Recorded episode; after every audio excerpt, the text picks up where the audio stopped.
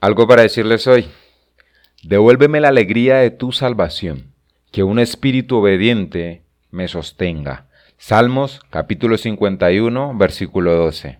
Y entre tantas cosas que decir, sí, tengo algo para decirles hoy. Remordimiento.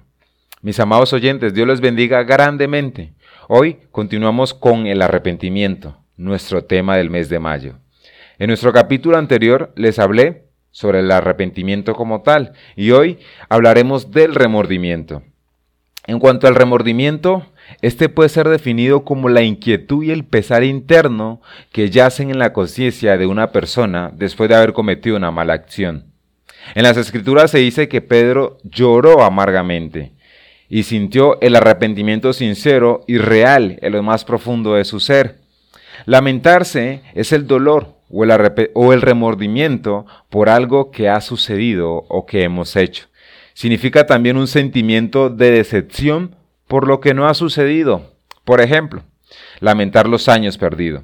Los seres humanos nos lamentamos porque cometer errores es una experiencia universal.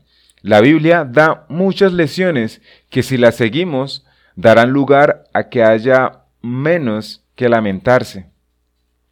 Los mandatos y límites de Dios están escritos para nosotros en su palabra, y cuanto más nos sumergimos a ella, menos tendremos que lamentar.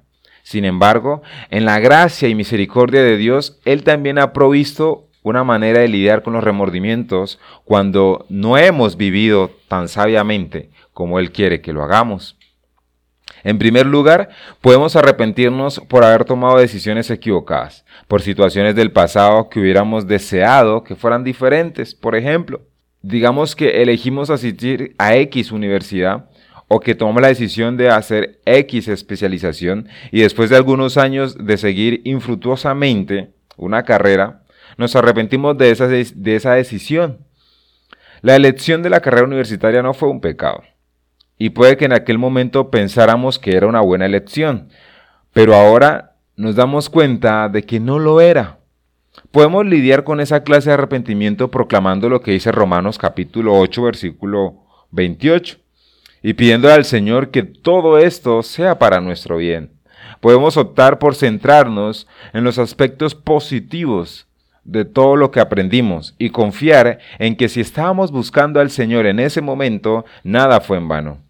Y Él puede utilizar incluso nuestras decisiones insensatas para el bien si confiamos en Él.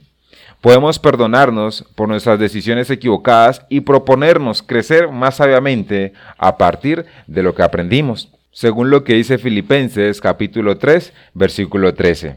Otro tipo de arrepentimientos se deben a elecciones de pecado que pueden haber dejado cicatrices y consecuencias, Después de una vida de libertinaje egoísta, algunas personas en sus últimos años están tan abrumadas por el arrepentimiento que no pueden experimentar la alegría. Las consecuencias de su pecado para ellos mismos y para otros pueden atormentarlos durante años. El dolor del arrepentimiento pueden llevarlos a tomar decisiones que en otras circunstancias no tomaríamos. Judas Iscariote es un típico ejemplo de la Biblia. Después de darse cuenta que había traicionado al Mesías, Judas estaba tan arrepentido que intentó deshacer sus acciones devolviendo el dinero, pero eso no le funcionó. Y ya sabemos lo que, lo que sucedió.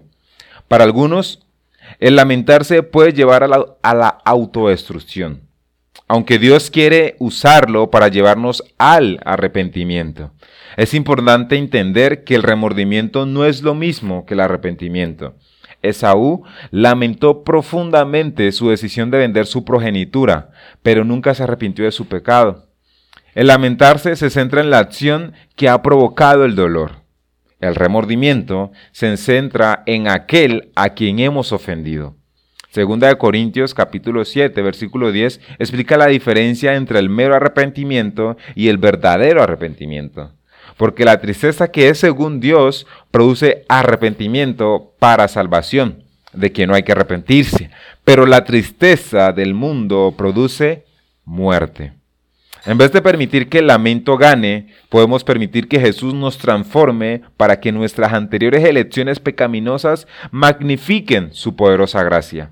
Cuando acudimos a Él, arrepentidos, creyendo que su sacrificio en la cruz fue suficiente para pagar la deuda que tenemos con Dios, podemos ser perdonados. Dos hombres traicionaron a Jesús, mis amados. Judas tuvo una tristeza del mundo, un remordimiento, y su vida terminó. Pedro tuvo un dolor piadoso, tuvo un arrepentimiento, y su vida fue transformada.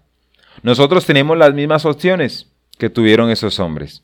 Cuando nos enfrentamos a la tristeza podemos dejar que ésta consuma nuestras vidas o podemos poner nuestra culpa a los pies de Jesús, apartarnos de ella y dejar que Él nos restaure.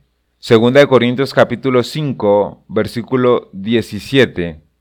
De modo que si alguno está en Cristo, nueva criatura es. Las cosas viejas pasaron. He aquí, todas son hechas nuevas. Mis amados oyentes, eso tenía para decirles hoy. Feliz y bendecido resto de semana. Dios les bendiga grandemente. Soy B. Jones y esto fue algo para decirles hoy.